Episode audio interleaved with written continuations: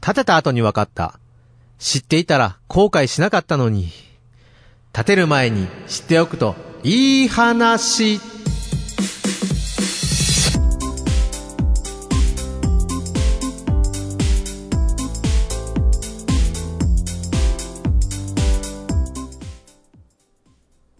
建てた後に分かった、建てる前に知っておくといい話。このコーナーは建築家と建てる家を身近に手軽に株式会社グローイングの提供でお送りいたします。さあ、本日はグローイングの太田康之さんにこちらスタジオにお越しいただいております。太田さん、こんにちは。はい、こんにちは。よろしくお願いいたします。よろしくお願いしますさあ、4月もね、はいもう下旬に入りましそうてで、すね。もう今週の土曜日からいよいよゴールデンウィーク。はい。まあ先週もね、あの、ちょっとオープニングトークでいろいろお話はしましたけどもそうでね。なんかいよいよやってくるなってふうな感じがしますね。いやーもう今ね、これ放送してる時はもうすごいバタバタしてると思うんですよ。いや、まあそうでしょうね、やっぱうんり。私たちはこう、わまあ私たちっていうか私は仕事をしたいんですけど、うんメーカーさんとかお休みになっちゃうので、ああ、そうですね。相手さんはね、さすがにそれそうは。なんですよ。ねあの、私仕事するんで休まないでくださいとは言いませんしね。だからちょっとね、段取りとか結構バタバタしてるんじゃないかなと思いますけどね。そうですね。うんあの、休みはまあもちろん嬉しいことだと思うんですけど、それまでにちゃんと準備をしておかないと。そうですねえ、普段通りして休むってなるとね、うん後でまだ月がやってきますからね。そうですね。まあまあ、無理はなさらないようにしていただいて、えー今週おそらくね、他の企業さんもじゃあ大変かと思いますけどもね。そうですね。えー頑張っていただきたいなと思います。はい。ねえ、それこそ、いよいよ令和に変わるまであと1週間ぐらいになりましたからね。そうですね。うん、いやーもうなんかドキドキしてます、今。いや、もう、どうなることやら。別に僕ね自身が変わるわけじゃないんですけども。そうですねなんか令和になったからってフォルムチェンジするわけじゃないんですけども。なんか変身しますか？なんかフォル、令和になった瞬間にフォルムチェンジってなんかすごいですね。それはまあかっこいいですけども。そうですねまあでもね、あのーまあフォルムチェンジじゃないですけども、あのーまあその令和っていうのが決まってから、はいあのーまあこれ僕はちょっとまだ縁は遠いんですけども、あの、結婚式場さんが、はいあの、やっぱり令和婚っていうプロあのプランをこう立てていらっしゃって、結構あるんですよね。ううんん。もう多分予約はもうすでに多分入ってると思うんですけども、そね。その令和になった瞬間に、うんこう誓いのキスをするみたいな、そういういろんなプラン、こうドラマチックなプランとかをね、じゃあ、令和になる瞬間に収録をして、はい、宮島さんと二人で、はい。ここでです。もうこれは悪夢でしかないですね、これはね。誰得だって話ですかそうですね。誰も得がない。まあまあ、この話はね、あの、ここだけちょっとあの、忘れていただいて。そうですね あの、まあまあ、令和になるわけですけど、でもあの、令和で言いますと、あの、令和グッズっていうのが、ああ、なるほどすっ。ごい出来上がってるんです。令和グッズもあれですけど、平成グッズもすごい売れてるらしいですね。そうですね。クリアファイルとかね。ありがとう平成みたいなね、あの T シャツとかもなんかあったりするらしいんですけども。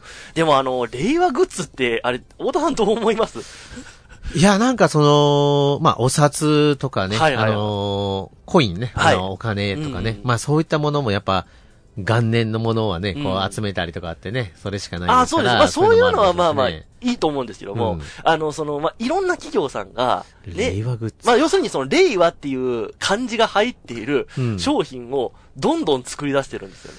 まあ、あのーそういうお祭りごとうんとか賑やかなのこう好きな人っていうのは、やっぱそういうのを着たいとかね。いや、まあそうなんですよね。うんだから、あのーなんですか、その令和で決まった時も、あの、新聞の号外とかってあるじゃないですか。はいはい。あれもすごかったらしいですすごいらしいですね。みんなもう、私も欲しい、僕も欲しいみたいな形で。最近はこう、個性を、着るものとかで個性を出すっていう人が多いので、はいはいはいこの間もあのー大阪歩いてますよね。あの、面白い T シャツを着てる人がいたんですよ。その人は面まあ、令和じゃなかったんですけど。ああ、それちゃって。はい。うん。あの、私は今からパチンコに行こうとしています。誰か止めてくださいって書いたのを、こう着て歩いてる人がいたんですよ。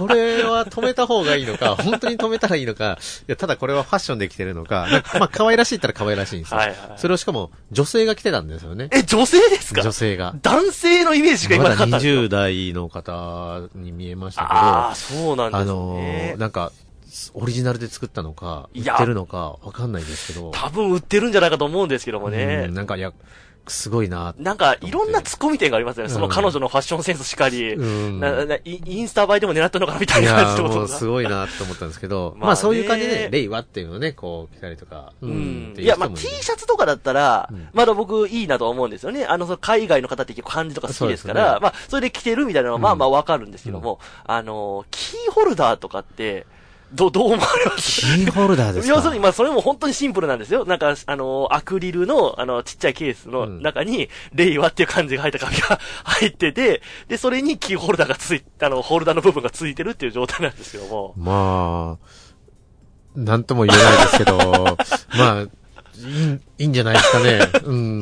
まあ、なかなかに、あの、キーホルダーっていうものが、あの、年齢重ねていくと、まあまあそうですよねあんまりその、お土産でプレゼントされるものでもなくなりましたし。そうですね。あの、まあ、あの僕も若かりし頃です、はいはいはいまだ小学校、中学校ぐらいだったら、は旅行に行ったらなんかこう、キーホルダー買って帰ってってね、うんいうのがありましたけどもう大人になってくると、もう、海外とか行ってなんか買って帰ってきて、日本に帰ってきて、あれこれなんで買ったんだみたいなね。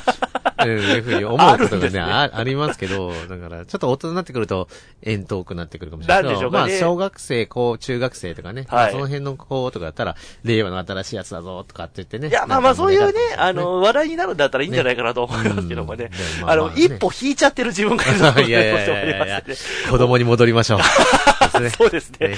まだちょっとあの、この辺に令和キーホルダー飾っていこうかなと思いますんで。はい。まあ、あまたスタジオにも来ていただけたと思いますけども。さて、えー、まあ、このコーナーではですね、まあ、いろんな住宅事情や、えー、リスナーさんから住宅に関する相談についてね、はい太田さんにお話しいただいておりますけども、あの、太田さん、あの、まあ、2019年、まあ、はい令和になる年でございますけども、このラジオの中でもね、あの、何度かお話もいただいたんですが、はい2020年、はい。あの、この住宅の事情が大きく変わるというふうなお話を、そうですね。されてたと思うんですけども、はいそう考えるともうあと1年と、そうですね。あのねー、2020年の時に、こう、うん新しく作るですね、えー、新しい新省エネ基準っていうものを、はいはいうんクリアする住宅じゃないと建てれないよっていう義務化っていうところですね。そうですね、はい。うん。まあそういったところをね、あのーラジオの放送とか、あの、うん勉強会で今までこうお伝えをさせていただいたんですが、はいはい。実はですね、こうんう新しい動きがありまして、ああ、はいはい。この2020年義務化っていうところがちょっと延期されたんですよ。あ、そうなんですね。そうなんです。はいはいはい。っていうのがですね、あの、去年の年末ぐらいに、まあそれが出たわけですけども、はい。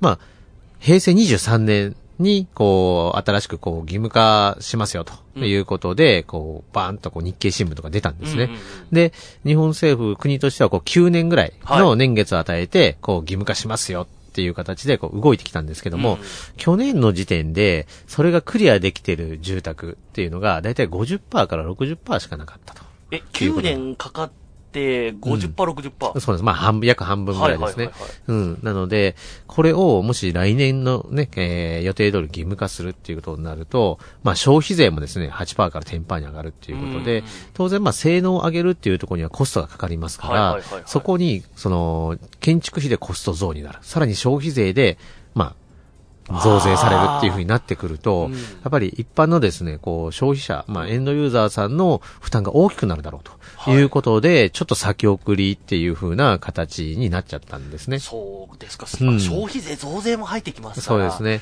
確かにそう考えると家自体がね、まずやっぱりこう何千万っていうやっぱり世界ですから、うん。つく消費税もとんでもない金額になるわけですいや、もう、2000万だったら、テンパになったら200万。200万つくわけですからねそう車1台分ぐらいな感じですから、はい。まあそういった負担が大きくなるっていうことで、まあ延期にはなったんですが、まあ、一歩進んだこともありまして、うんまあそれが何なのかって言いましたら、説明義務っていうのがついたんですよ。説明義務。はい。はい。なので、えー、お宅の家は今度この新省エネ基準、うん、の基準を満たしてるお家ですよっていう風に説明するのか、はいはいもしくは、えー、お宅の家はこの2020年のね、えー新省エネ基準っていうのを満たしてませんうんっていう風に説明をするのかっていうことで、お客さんに対してちゃんとその基準を満たしてるか満たしてないかっていうことをね、ちゃんと説明しましょうと。はあいうような説明義務っていうのが残ったっていうのも、まあ、一歩まあ前進したのかなとは思いますけども、はいはいはいそれでこう説明をして国のからしてみたら、まあ満たしてないんであれば、満たしていく方にこう誘導していきましょうと。うんで、こうまあ高性能化にしていきましょうねっていうような形なんですけども、要するに満たしてるか満たしてないかっていう説明をしなさいと。あの、お客さんにですね。おうーん、そういうふうにな、になるという形ですね。そうなんですね。うんまあ、だからそれがやっぱりこう、しっかりついたっていうふうなことで、はいまあ今後その、えーと、き基準を満たしたお家というのが、まあどんどん増えてくるそうですね。流れになっていくんじゃないかということですよね。そうです。ね。まあでも現存立っているお家にこう説明するのもなかなか大変ですよね。そうですね。あの、今建ってるお家っていうのはなかなか難しいんですけども、うん新しく建ってるお家に対してですね、うんこう、今回のお家っていうのは新商品の基準を満たしてますよとか、ちょっと満たしてませんよっていうのを説明して契約をしなさい。そういうことなんですね。うん。これはやっぱりその、満たしていなくても契約とかはまあできたりはするんですか？まあ、それは当然できますけどもあそれは可能、だその、ただ、私たちはまあ当然、グローイングで提供させていただくものは当然満たしてますから、はいはいはい。あの、満たしてますよっていう形で、あ、わかりましたってお客様もね、ご説明はされあれですけども、もし満たしてない場合、そうですよね。ね、どう説明するのか、いや、お宅の家はちょっとこの新しく、あの、あります新省エネ基準は、まあ一応満たしてません。って。言われると、え、それで大丈夫っていや、そう、そうななりますよね、お客さんとまあそれ。が狙いなのかもしれないですけど、はいはいはい。なんかそんな感じ。ああ、でもそうなんですね。うんで、まあそれが、あの、本来でしたら2020年来年になる予定だったのが、まあ説明をすることでまだもう少し年数を伸ばして、そうですね、伸ばしてっていう形。いうことなんですよねうん。具体的に何年ぐらいまでっていうのはあったりするんですかね？いや、まあいろんな話があるの。まあ3年っていう形のこともね、言われてますし、まあこれはちょっとまだ正確には分からないでですね。うんまあもしかしたら、まあでも単純に考えたらね、9年かかってやっぱり50%、60%ですから、まああとね、プラス9年っていう風な、まあまあそうですね。なるのかもしれませんし、うんまあ、もしかしたらこういう活動をしていくことによって、もはいっともっと年数も早まってくるかもしれない、というそうですねことですよね。うんまあでもこれからね、家を建てられる方はそういったところもね、またちょっと、はいえっ、と、しっかりと注目していただいて。そうですね。まあ、うんどちらにしても性能っていうのは間違いなくキーワードの軸になってきてるというふうには思いますね。うんはいや。っぱりこう、住み心地いい、性能のいい家っていうのはね、そうですね皆さんも検討していただきたいと思うんですが、はいなかなかやっぱりこういうお話っていうのは、ちょっとやっぱりこう難しいと思うんです。そうですね。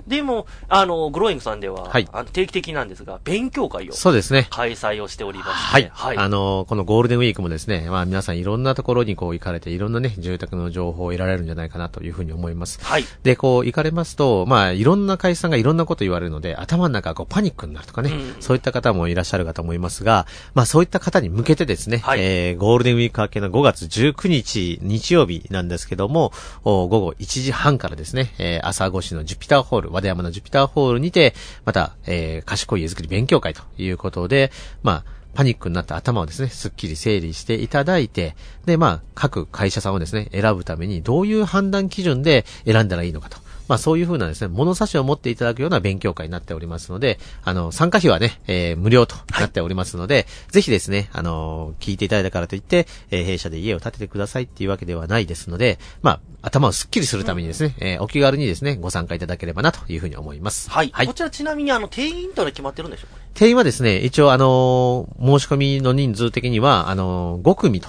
いう形になってるんですが、はいまあ、ゴールデンウィーク明けは、もし参加者が多ければ、もうちょっと、うん、あのー枠も増や枠も増やそうかなというふうには思ってますんで、はい。わ、はい。かりました。まあ、ですのでね、一応まずグロインさんへお問い合わせいただくとか、またね、あの、メールでお問い合わせいただいて、ははいい、えー、また参加してみてはいかがでしょうかとはいいうことでございます。ということで、まあね、あの、いろんなやっぱり住宅事情もいろいろとまた変わってくるということもありますので、ね、えー、こういったところも皆様でしっかりとチェックしていただいて、えー、住み心地のいい、えー、最高の家づくりを、はいえー、進めていただけたらと思います。はい今日どうもありがとうございました。はいどうもありがとうございました。